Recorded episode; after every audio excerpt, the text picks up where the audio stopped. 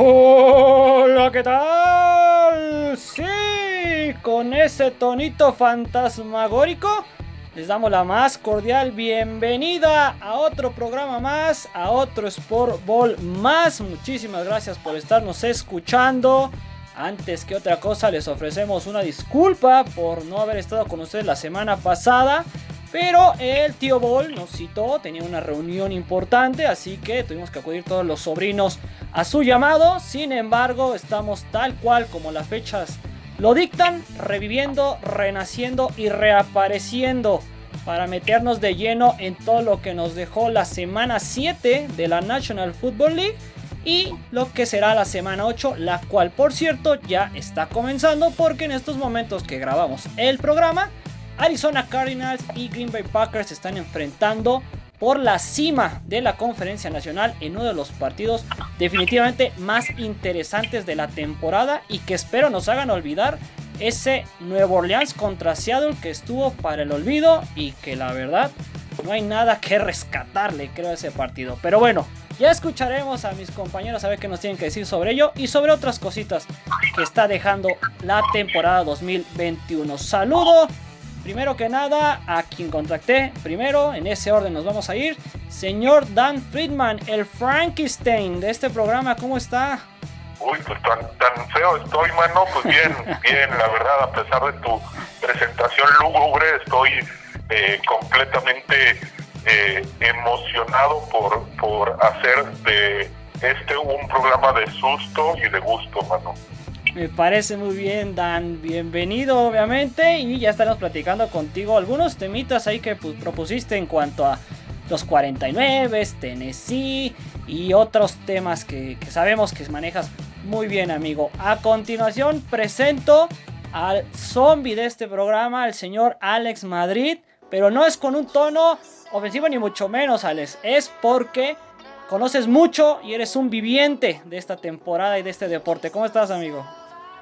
Hola, sí, estamos reviviendo, estamos reviviendo en todos sentidos y pues aquí ya para empezar un tenebroso y fatídico fin de semana de fútbol americano. Vamos a platicar acerca de, del posible traspaso de, de, Sean Watson, vamos a hablar de la, recuperación de Dak Prescott, de, Baker Mayfield para los cafés de Cleveland que, que, ya se dejaron ya se dejaron rezagar por, por Cincinnati Bengals que tomó el liderato de la conferencia americana. Efectivamente, sí, esos bengalíes que, bueno, en particular me dio gusto el triunfo, pero son un rival duro de vencer, eso no cabe duda. Muchas gracias, mi Alex. Ahorita hablamos más contigo. Y saludamos también al señor Oscar Mota, la calabaza tétrica de este programa. ¿Cómo estás, mi Oscar? Batimat, Batimota, por favor, o el conde Mótula también. El tema, señor Señor Estrada, pues más que lúgubre su entrada, yo me asusté por un momento y yo dije, caramolas, no, no le está funcionando el radiador, se le acaba de apagar el motor, ¿qué demonio? Pero bueno, mientras tanto ya tenemos a, para hablar nuevamente de fútbol americano y solamente un tema puntual. Hablabas que mientras estamos grabando esto, dos equipos se disputan, voy a utilizar tus palabras, la cima de la conferencia nacional, pero pues nuevamente se nota tu envidia, que no puedo llamarse de otra cosa porque pues por ahí estás olvidando a un equipo de cinco ganados y un perdido que también disputa la cima de la conferencia nacional. Algo más de reclamo, por favor. Pero... ese es otro, ese es otro, fíjate nada más. No, no, no lo estoy olvidando, pero eh, tú lo has dicho y has mencionado la marca 5-1, preciso, Green Bay 6-1, Cardinals 7-0. Y si gana Green Bay se pondría con 7-1 y el otro con 7-1, por lo que, aunque los vaqueros derroten a Minnesota, ni siquiera estarían cerca de la cima, amigo. Así que, por favor, sea objetivo desde un inicio. En la, en la forma de jugar, señor. En la forma ah, ah, ese es otro tema. Ese es otro tema. Todos podemos decir que nuestro equipo es el mejor, pero la cosa es que lo demuestren en los playoffs. ah, que con este Oscar. A ver si al rato llega su domador, el señor Ricardo Rodríguez, para que me lo tranquilice. Y también le mandamos saludos a Arturo Palafox para que pronto, pronto esté de nuevo con nosotros. Pues bien, señores, vamos a irnos metiendo en diferentes temas. Tenemos muchísimas cosas de, qué hablar. Vamos a intentar repartir la pelota equitativamente. Y si les parece bien, pues con motivo de las fechas, como debe de ser, Eh, vamos a hablar de los equipos malos, de los que dan miedo para mal, no miedo para bien, porque son esos equipos que, que no les ves por dónde, que no crees que vayan a levantarse, que definitivamente no nada más es de esta temporada, sino de tiempos inmemoriales. Ahí tenemos a Dan Friedman que conoce muy bien la liga desde 1920. Entonces, pues no sé qué les parezca, señores, si, si lo veían venir, si no. El hecho, por ejemplo, de que los Leones de Detroit, pues nada más no dan una, desde que yo tengo uso de razón, son un equipo malísimo. Las Águilas de Filadelfia también, por ejemplo, ¿no? Que están teniendo ahí toda una situación entre corebacks, entre nuevo coach y, otras cosas. Y pues los Jaguares de Jacksonville creo que también podrían entrar en este grupo, además de los Jets, claro está. Pero el tema de los Jaguares porque entonces eh, hasta apenas tuvieron que viajar, cruzar el Atlántico para conseguir su victoria lejos de casa. Y eso la verdad es que a pesar de ser un triunfo creo que no es una buena eh, referencia para hablar de un equipo que obtuvo al mejor coreback, entre paréntesis, de esta camada 2021. Entonces... Adelante quien quiera opinar al respecto y si quieren añadir a otro o quitar alguno de los mencionados, adelante. Perdón, Ángel, pero ¿a quién le ganó Jacksonville?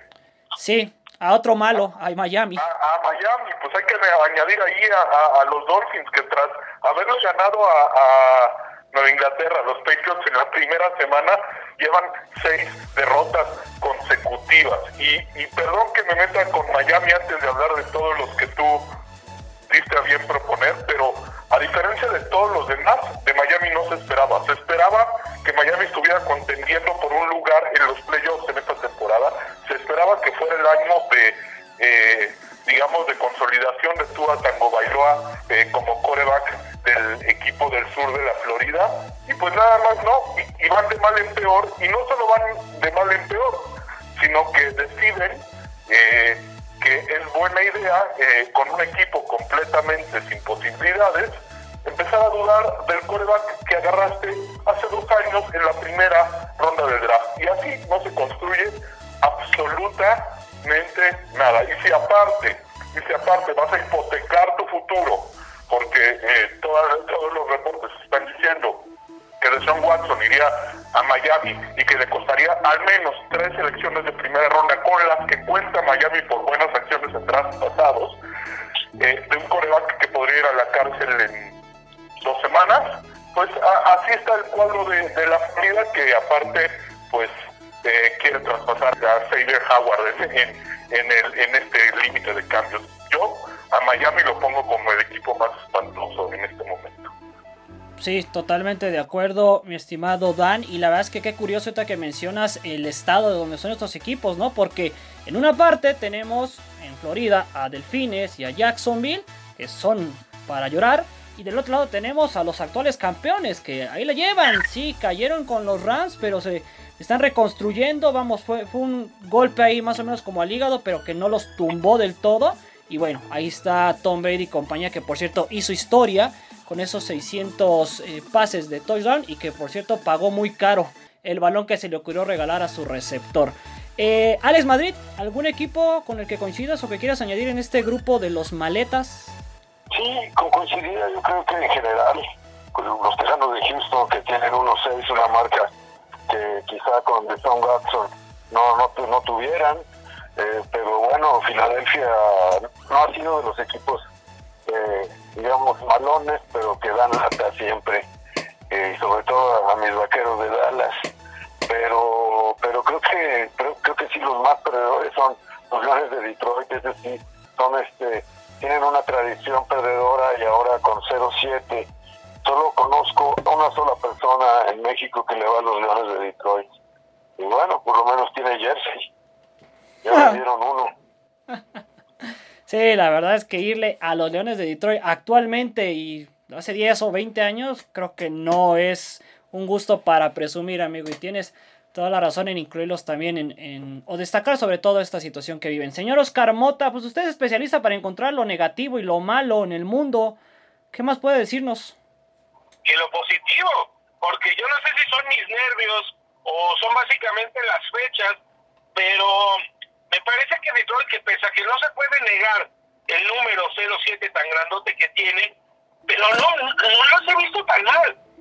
Yo no, creo que yo no creo que Detroit juegue tan mal. Ha estado cerca de sacar el partido en tres ocasiones. Obviamente, pues por eh, eh, errores mentales, cocheo, castigos, etcétera, todo lo que se acumula y todo lo que tiene un juego de fútbol americano, por algo no los han sacado y los, y los han merecido. Pero yo no creo que, que Detroit verdaderamente juegue como que tan mal. Me parece que todo tendría que partir desde el hecho de Jared Goff, ¿no? Teniendo un buen mariscal de campo, creo que este Detroit puede, puede llegar por fin a hacer algo. Pero bueno, ahí está el número. Sí, sí y sí tenemos que hablar de los acereros de Pittsburgh, del señor Ángel Estrada. Los acereros de Pittsburgh no solamente juegan mal, y me parece que lo que está, lo que viene para ellos puede ser todavía más negro que su propio jersey. Número uno, no solamente las lesiones, ahora la última, de Juju Smith Schuster, que platicaba con el señor Estrada, me parece que lo mejor que le podría pasar en estos días a Pittsburgh es que eh, hasta esta ventana que tienen el 2 de noviembre para los cambios, puedan llevar a un receptor como podría ser quizás hasta Michael Gallup de los propios vaqueros de Dallas que ahorita está lesionado, pero puede regresar a competir.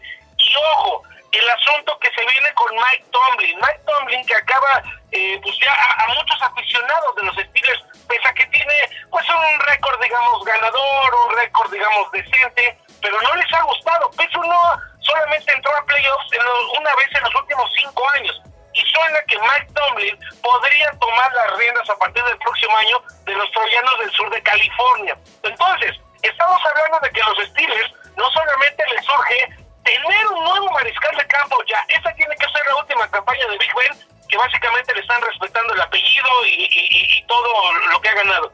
Sino que tendrá que conseguir ahora a un, a un entrenador en jefe. Entonces, vienen temas muy complicados para Pittsburgh, no juegan bien, tiene todavía que enfrentar sus partidos contra Browns, contra Ravens, contra los propios Bengals, que son líderes ahí. Entonces, yo también pondría ahí, como estos equipos muy muertos y complicados a los Steelers.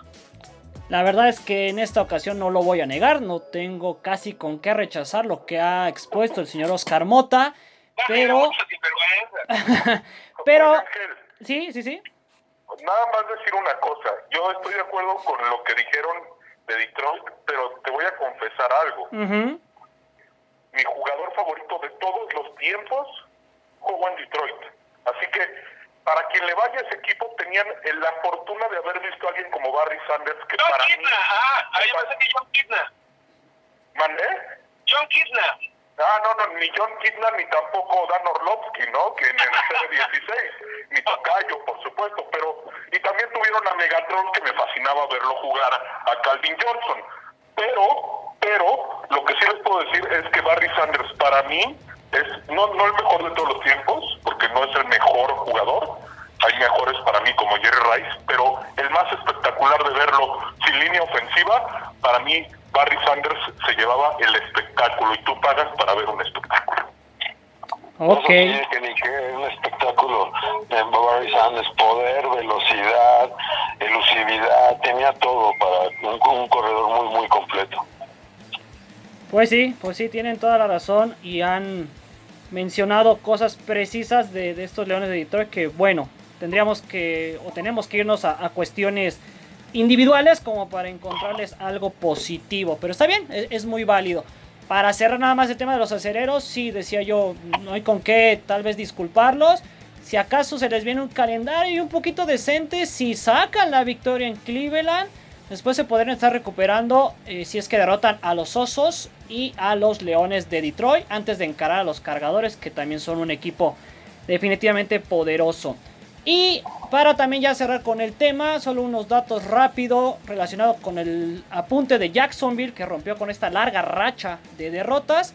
Pues bien, ¿quiénes son los otros 5 equipos que han tenido de 18 derrotas seguidas hacia arriba? Los Houston Oilers entre 1972 y 73 los Oakland Riders con 19 derrotas entre el 61 y el 62. Los Detroit Lions con 19 derrotas entre 2007 y 2009. Los Tampa Bay Buccaneers, sí, por increíble que parezca, algún día fueron malos, o bueno, vamos, han pasado por esa situación. Esto se dio entre el 76 y el 77 cuando no ganaron sus primeros 26 partidos. Y los Chicago Cardinals o Pit Cards que cuando se fusionaron los eh, Steelers Pittsburgh y los Chicago Cardinals Igual también pasaron por una racha que duró dos años entre octubre del 42 y octubre del 44. Pues bueno, eso... Ajá. No, pero, pero no desinformes a los que escuchan, o sea, no es posible que digas que algún día los Tampa Bay Buccaneers fueron malos. malos. Ah, fueron bueno. malos 50 años, 50 años fueron, hasta su logo era malo, su logo era malo. O sea, solamente, solamente John Gruden y ahorita Tom Brady los han puesto en el mapa. Sí. Y el, y el malamado John Gruden exactamente con, con Brad Johnson, mano, y con, con esa defensiva de Warren Sapp y de Derek Johnson, pero antes han sido malos, malos, peor que Detroit en toda su historia. Así. Eso tú, y eso exactamente, tendríamos que colgarle ahí, dentro de ya lo malo que hizo el señor Gruden, pero sí decir, oye, fuiste campeón con Brad Johnson, yo creo que debería de valer doble. Y solamente un, un- un pequeño dato, una pequeña anécdota que ahorita que lo mencionó Dan, eh, me acordé. Ujú. El asunto con Warren Sapp, él jugó en el mismo equipo de los huracanes de Miami, de donde salió también, ni más ni menos que Dwayne Johnson, la roca. Entonces jugaron en el mismo equipo ellos, entonces ahí solamente queda para el dato. Perfecto, Y- y señores. perdón, es Derek Brooks, no Derek Johnson, como dije. Derek Brooks, otro fantástico linebacker de ese equipo. Muy bien, muy bien, me parece perfecto. Como siempre salen cosas aparte de un tema principal muy muy interesante. Eh, pues bien, nada más para comentarle a todo que a todo aquel que está pendiente del calendario, Leones y Águilas, equipos malos, se van a enfrentar el domingo a las 11, recordemos, se retrasa el reloj en México, entonces no pierdan de vista ese tema. Jets estará encarando a los Bengals también a las 11 y los Delfines a los Bills y también otro equipo, los Hijos contra los Jaguars, pero estos a las 2 de la tarde con 5 minutos. Entre los que estamos mencionando que tendrán sus siguientes duelos de la fecha 8. Muy bien, pues ya está con nosotros, como lo habíamos adelantado, el huesudo del señor Ricardo Rodríguez que trae látigo en mano para controlar a la calabaza mota. ¿Cómo estás, Richie?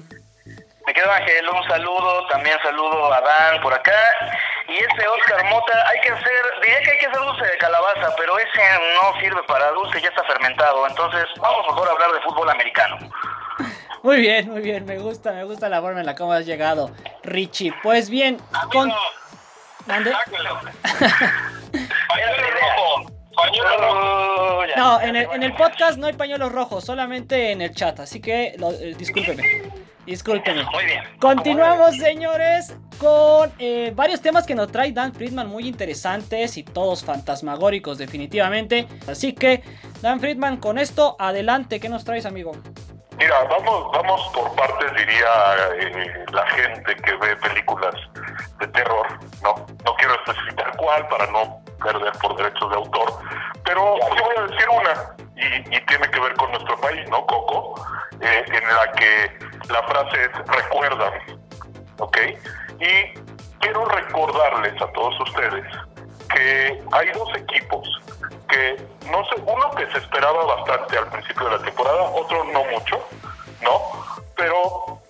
ver, ¿por qué nos encanta descartar equipos tras dos jornadas? Hay que recordar que los Titanes de Tennessee perdieron con los Jets de Nueva York en esta temporada. Parece que se fue mucho tiempo, ¿no? Pero en las últimas dos semanas le han ganado a los Bills y a los Chiefs. Y a ambos con actuaciones maravillosas eh, y, y a Kansas City en el último por paliza en el primer partido en la historia de Patrick Mahomes que no lanza pase de touchdown, ¿no? Así, así de Y para mi gusto todo el mundo dice que Tom Brady MVP, que Kyler Murray, que no sé qué, que no sé cuánto. Empecemos a pensar que Derek Henry es el mejor jugador de esta liga, porque eh, pasa lo que pasa en Tennessee y compiten todos los años con un corredor que es imparable, imparable, y para mi gusto, antes de hablar del segundo equipo, me gustaría que empecemos a reconocer que Tennessee es candidato a ganar el Super Bowl. Y hay que no, y además el tema, por ejemplo, de, de- del dominio en cuestión de números de Derrick Henry, pues le saca 200 yardas al segundo competidor con respecto al tema, obviamente, de, acarreos. Compite contra Nick Chubb, contra Ezekiel Elliott, gente así, y Derrick Henry le está sacando 200 yardas. O sea, podría descansar un par de juegos si él quisiera y poder seguir arriba. Entonces, sí, estoy de acuerdo. si tuviera que ser un X-Men Derrick Henry, si se disfrazara de Halloween de un, de un, de un X-Men, tendría que ser sin lugar a una avalancha, Juggernaut.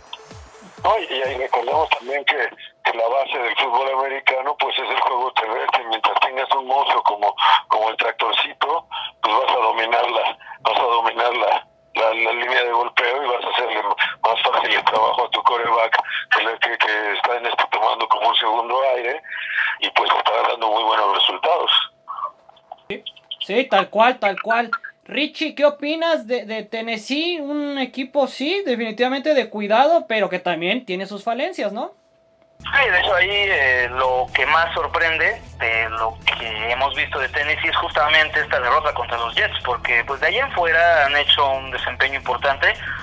Eh, a nosotros, por ejemplo, llegando como primera defensa de la liga, eh, a los Bills de Buffalo, pues sí eh, nos eh, nos pegó Derrick Henry 145 yardas.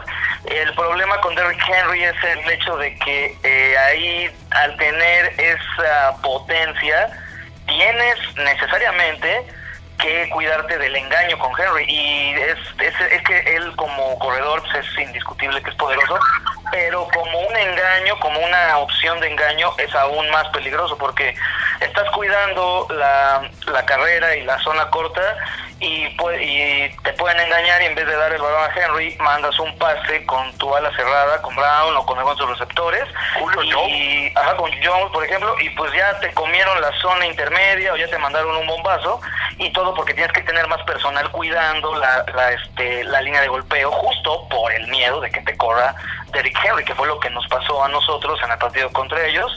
Entonces, pues sí, eh, eh, definitivamente a mí me parece que es un arma de, de, mm, de más allá del juego terrestre. Es un arma que puede usarse de varias maneras y hasta pases lanza. No sé si se acordarán que mandó un pase de touchdown allá en el partido de la semana pasada contra Jefes. Un Deberían buen bolillazo, bolillazo, pero pues seis puntos. Golillazo, pero efectivo. Fueron seis puntos y este, pues Tannehill bien pudo haberlo soltado, pero pues no, no lo soltó también. Genuinamente, genuinamente Derrick Henry debería de entrar en una plática de un MVP que, ojo, desde el 2006 con la Damian Tomlinson no gana un corredor el MVP en la NFL. Desde el 2006 son puros corebacks, son puros corebacks. Obviamente Tom Brady, por supuesto Peyton Manning, Cam Newton, eh, eh, Aaron Rodgers. Matt Ryan. Y en su, y en Matt- su Matt momento, Ryan, no, y en su momento ganó como corredor, recordarán, el Heisman. Eh, eh, Entonces, de- debería, debería entrar en, esa plática. Yo, yo creo que también le funcionaría mucho para, como dice Alex, eh, poder regresar un poquito a esas bases de recordar, ¿no? La misma NFL que se volvió muy aérea, que se volvió muy, muy el coreback y solamente el coreback. Bueno, recordarles que, pues ahí está el tractorcito que evidentemente trae y está demostrando que puede arrastrar con un equipo y empujar a 20 más. Pues y, sí. y definitivamente hay otra cosa. Derek Henry no es el tipo de, de corredor de esta época. El tipo de corredor de esta época es Alvin Camara, es Christian McCaffrey, es, es Saquon Barkley. Pero ¿saben cuál es el problema de estos tres, por ejemplo? Que se, que se lesionan muchísimo porque reciben muchos pases, porque están todo el tiempo recibiendo golpes más que dándolos. Y Henry es muchísimo más muchísimo. Y pesa el doble. Sí, sí. Y, y entonces ese tipo de corredor, eh, eh, pues sí, Castiga se- la defensa. ya no, ya no abunda, ¿no? como un tipo Earl Campbell, ¿se acordarán, no? Porque que, que Campbell les dejaba ir completamente todo el camión. O el mismísimo Jerome Bettis. Turman Thomas, Turman Thomas El también era, Turman era- Thomas, era también era un tema- también era un tema espectacular en ese aspecto. Bueno, pues nada más se, se acordarán de Mike Dalton hablando del Tampa Bay campeón de, de, de John Gruden, ¿no? Fullback, No, es una, claro. una posición que parece que ya estaría muerta ahorita, ¿no? Sí. Teóricamente. Tal como el lo dice. del corredor ahora de la NFL, el prototipo del, del corredor ya es más velocidad que poder, ¿no? Definitivamente. Sí, sí, sí, sí, tal como lo dicen mis compañeros, hay muchísimas referencias para hablar bien de Tennessee y bueno, nos hemos metido también en temas de, de corebacks, de prototipos y, y esas cosas. Yo lo único que creo que Tennessee debería de cuidar es el tema de los rivales divisionales, porque tarde o temprano ellos son los que te conocen mejor.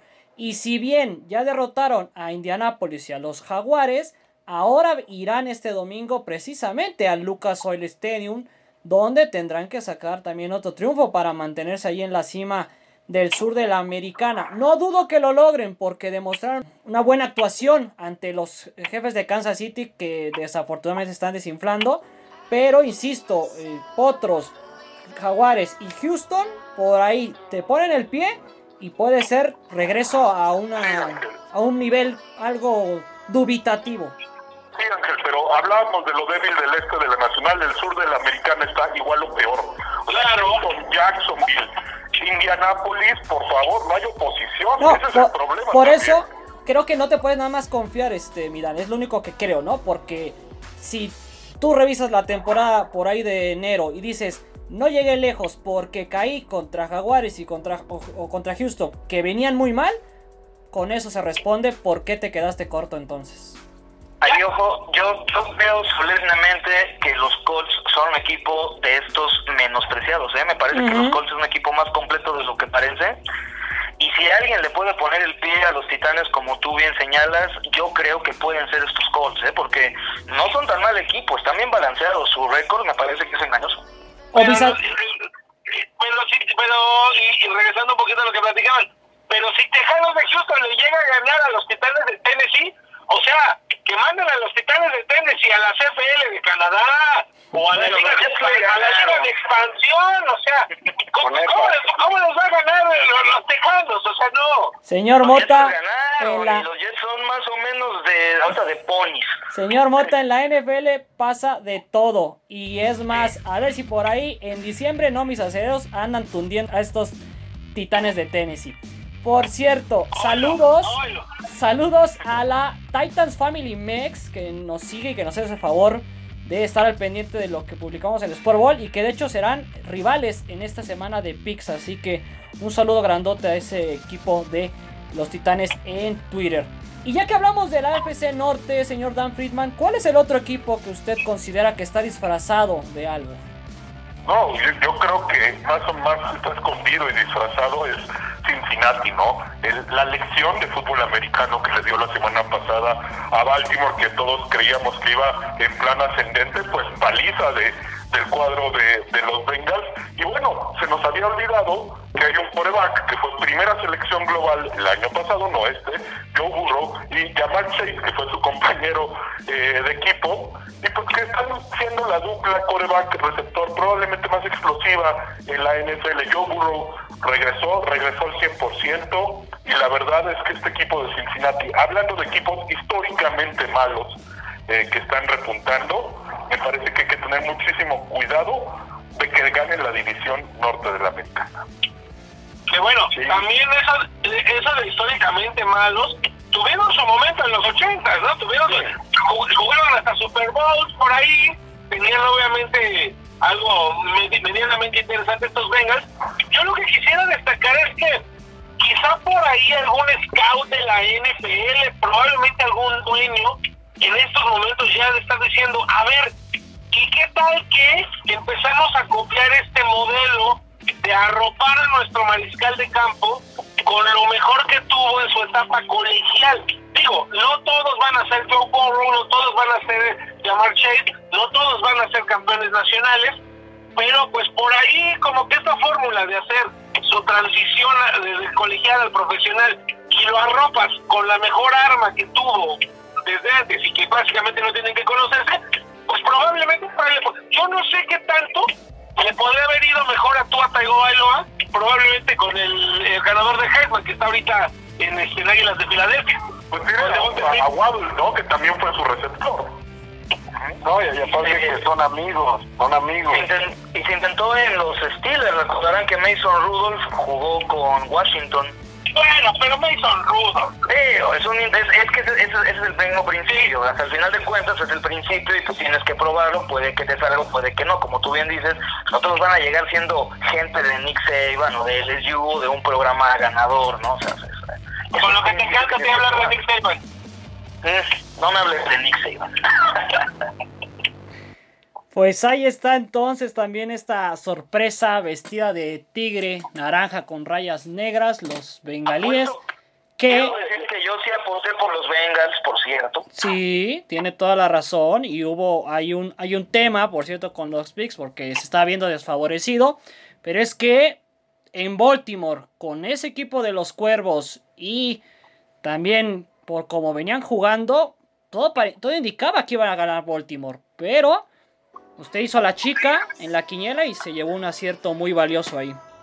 Ahí yo siempre he pensado que un divisional es un divisional, aunque sea efectivamente un titanes contra tejanos. ¿eh? Un divisional siempre va a ser un partido complicado, áspero, rasposo y me, me, parece que a veces hasta un volado 50-50 por más malo que sea uno de los dos equipos. Y más en la famosa división Moretón, como le llama el señor Eduardo Varela, a quien le mandamos un saludo.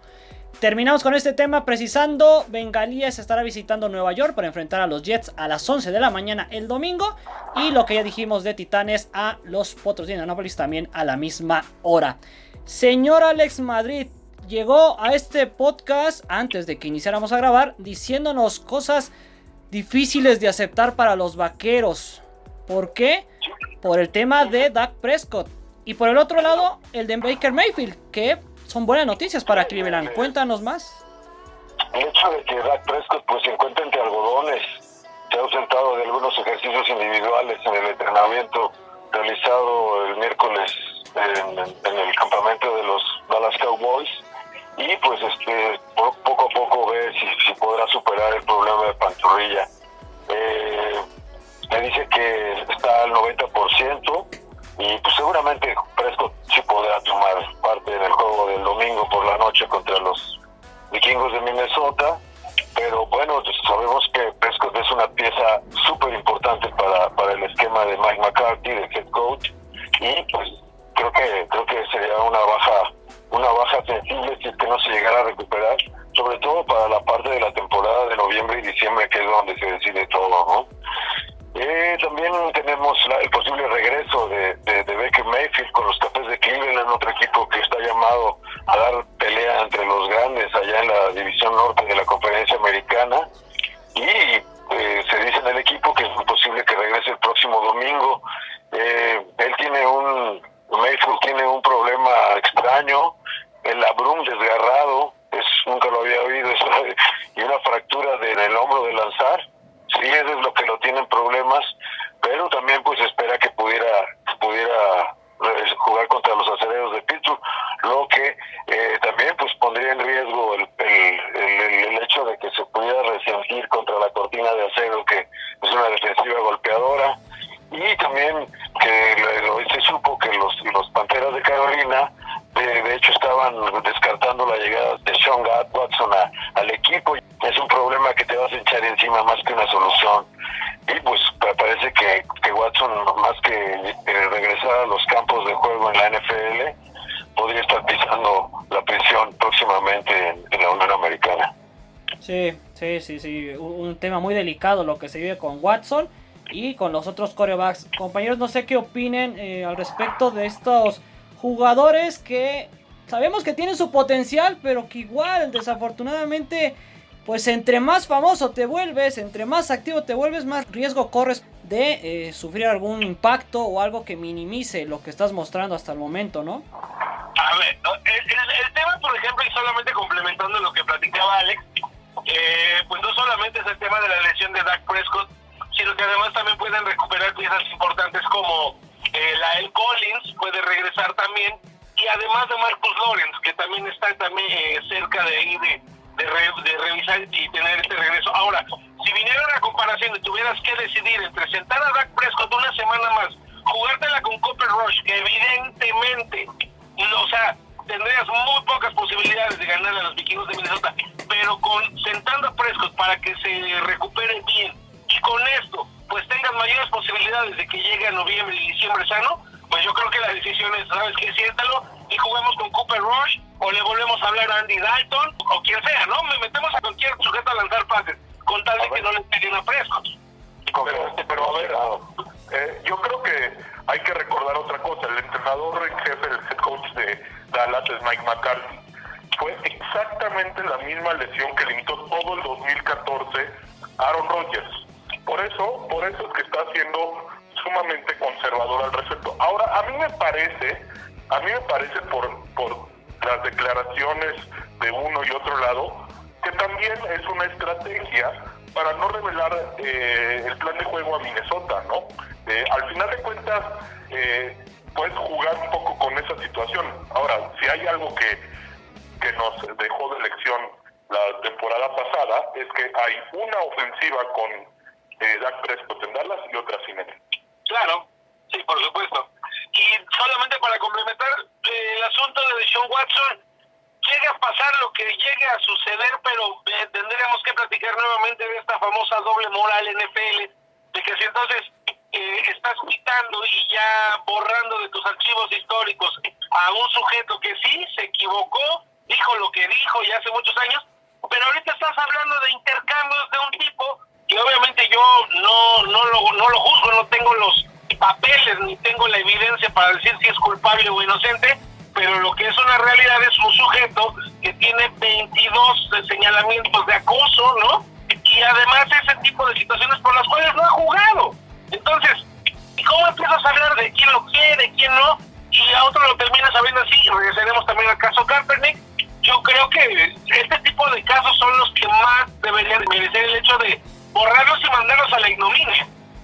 Pues, pues es que eh, o, o, todos coludos o todos rabones, ¿no? Dice la frase. Al final de cuentas, eh, si tú dices hay una acusación ahí eh, por separada de alguien no comprobado, pero cuando son 22, 22, Claro. o sea, eh, 22 personas se pusieron de acuerdo para dañar a Deshaun Watson, algo hay ahí, no sé qué, pero algo hay hay en ese lugar. Y, y para mí Deshaun Watson debió haber sido al menos puesto igual que Trevor Bauer en, en la MLB con los Dodgers puesto en, en, con licencia administrativa. No puede ser que, que, un equipo se lo pueda llevar hoy en día así libremente. Y hoy podría los Texans se dijeron que no igual que los Dodgers que no en su pitcher pero pues hoy podría jugar no hay nada que lo impida reglamentariamente Claro.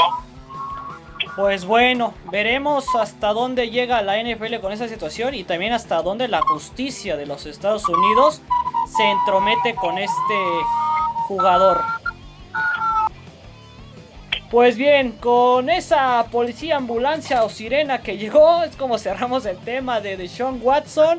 Y re rescatamos obviamente los Texans, su ex, su ex, equipo, perdón, enfrentará a los Rams a las 11 de la mañana el próximo domingo. Y los Browns, como lo hemos dicho, a los acereros también a las 11 de la mañana. Mientras que los vaqueros... Ángel es su equipo todavía, no es su ex equipo. Cierto, perdón, tienes toda la razón. Mientras que los vaqueros en domingo por la noche a las 6.20, recordamos, una hora menos a partir del domingo en la madrugada aquí en México para que no se les escape ese duelo en el US Bank Stadium de los vikingos de Minnesota. Pues bien, regresamos contigo Dan, ya también para ir cerrando un poquito el programa con otro tema que, que traes ahí en la bolsa, ¿no? Muy, muy interesante. Lo de 49 y Seahawks, ¿no? Que híjole, aparte de los corebacks, pues también como que su ofensiva no arranca o no termina de consolidarse. Y veo muy complicado yo que tanto Shanahan como Pete Carroll eh, pues vayan a recomponer rápido a estas franquicias. ¿O tú qué piensas? ¿Por dónde va tu tema? No, pues simplemente eso, ¿no? Eh, en el caso de Seattle es muy marcado, o sea, ya me parece que los podemos ir desgraciadamente descartando pero es lo que pasa cuando no inviertes en línea ofensiva, para, mi punto de vista. O sea, Russell Wilson es eh, para mí el, el, jugador más subvaluado en esta liga. Eh, pocas veces lo ponemos en el tope entre los mejores corebacks. Pero pasó un poquito lo de Dak Prescott, o sea, la diferencia entre un equipo comandado por Russell Wilson y uno comandado por Gino Smith se nota a legua, pobre eh, situación la del equipo del Pacífico Noroeste. Y en el caso de San Francisco, también son las lesiones, pero no necesariamente solamente de Jimmy Garoppolo, que ya regresó, eh, eh, y con Lance lo hicieron relativamente igual, pero este es el equipo desde el año pasado, desde el anterior que llegaron al Super Bowl con Kansas City, el pasado todo el mundo lesionado, y esta vez es eh, lo mismo, pero la realidad es que son dos equipos de los que se veía un cierto nivel y que hoy por lesiones o por lo que sea están para mí muertos. Señores. Sí, yo pienso que, que es mucha la diferencia sí, con o sin Russell Wilson, que es pues como dice, es un jugador que marca la diferencia para los halcones marinos de Seattle, cuya defensa, después de la generación del boom, se ha ido desmoronando poco a poco y es muy vulnerable, es muy vulnerable atrás, entonces se necesita una, a una ofensiva que se anote que te anote 30 puntos por partido casi casi para ganar y pues el Russell Wilson eso está complicado.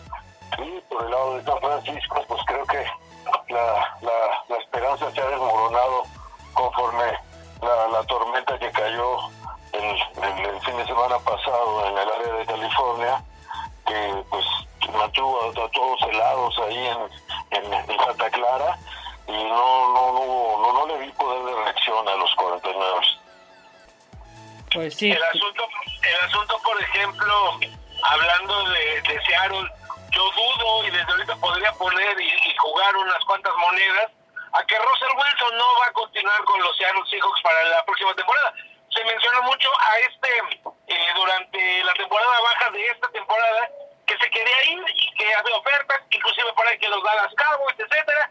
Se termina quedando Russell Wilson, pero se ha vuelto a mí también me gusta mucho lo que hace Russell Wilson, pero evaluando a lo largo de los años, Russell Wilson se ha vuelto un mariscal de campo móvil y con mucha puntería, pero móvil más que por necesidad, que por el hecho de que él quiera jugar con sus piernas a la ofensiva.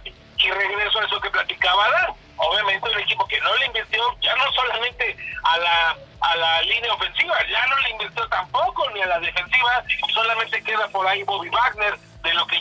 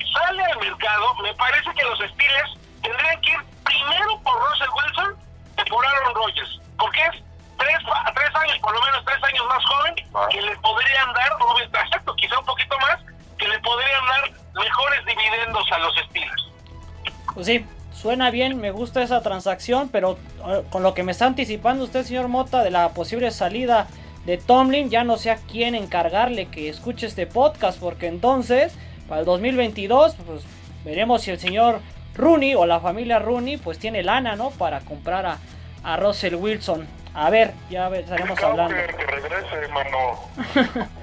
Exacto, totalmente, totalmente. Eh, yo, quería señalar nada más que, que eh, la operación de Russell Wilson fue más complicada de lo que aparentemente iba a ser, ya que tuvieron que colocarle un injerto, ya que la, en el dedo medio perdió la sensibilidad, entonces eso es muy importante para pues para lanzar, o sea, tener la, sensibilidad bien, bien en los dedos y, pues parece que eso sería la diferencia en esta rehabilitación. Sí, totalmente. Ojalá, ojalá regrese para bien, porque no vamos a desearle nunca el mal a nadie. Y pues los Seahawks recompongan un poquito la temporada que llevan. Eh, precisar, enfrentarán a los Jaguares a las 2.05 del próximo domingo. Mientras que los 49 visitarán Chicago para a las 11 de la mañana arrancar su partido. Eh, pues bien, señores, eh, vamos, vamos ya concluyendo con este excelente programa de Sport Ball, reponiendo lo que no pudimos hacer la semana pasada y resaltando que esta ocasión de dos equipos descansan solamente, son los Raiders y los Ravens. Así que pues Dan, Oscar, eh, Alex y ahorita le marco a Richie también para que se despida como debe de ser. ¿Algo más que agregar? No, pues solo estar atentos con el cambio de horario para que no se nos vaya a dormir el gallo, por eso ahorita que nos regala este horario invernal y pues a disfrutar la NFL. Muy bien, muchas gracias Alex. Dan.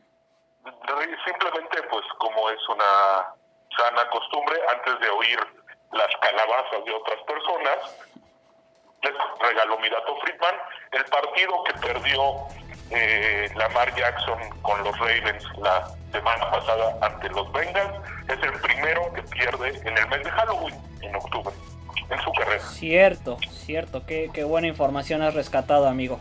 Eh, señor Mota, déjeme marcarle al señor Ricardo Rodríguez porque estoy seguro que usted no nos va a compartir algo bueno y él es el más indicado para decirle sus verdades. Así que deme un minutito rápido. Y pues bien, como lo anunciamos, señor Mota, por favor proceda a ensombrecer más estas fechas y este podcast con su antidato, por favor. Cuando el reloj marca la hora, chumba la cachumba, la cachumba la, momento del antidato Mota, tengo entre mis registros y obviamente me han llegado todos los correos, no solamente los de John Gruden, no solamente los de Dan Friedman los de Ricardo Rodríguez, ¿no? Me llegaron también registros que los Jets de Nueva York buscaron ante la lesión de Zach Wilson, buscaron la opción de llevar a los controles a don Pepe Segarra. A don Pepe Segarra sí iban a llevar los Jets, pero como les digo que no, porque estaba celebrando su cumpleaños 66, terminaron eligiendo a Joe Flaco, que Joe Flaco yo creo que ni él pensaba que iba a volver a ser titular de un equipo de la NFL. Entonces, ahí está, el dato revelador. Y por último, un dato que también es verdad, se cumplieron 19 años de que Emmett Smith fijó la marca de más yardas por tierra en la historia de la NFL. 19 años, una marca que, pues por lo menos 5 o quizás hasta 10 años más podría estar vigente. Interesante, como siempre, señor Mota, muchas gracias. Saludos a don José Bicentenario, como le dicen sus compañeros. Ojalá algún día compartamos podcast con él, ¿por qué no? Eh, y señor... Así va a ser, así va a ser. Y señor Ricardo Rodríguez, ¿algo más que agregar? Pues hay que decir que en conmemoración del Día de Muertos... Se murió. Se murió. Sí. Excelente fin de semana. Ahí está, ahí está. Richie, repítenlo porque no se escuchó.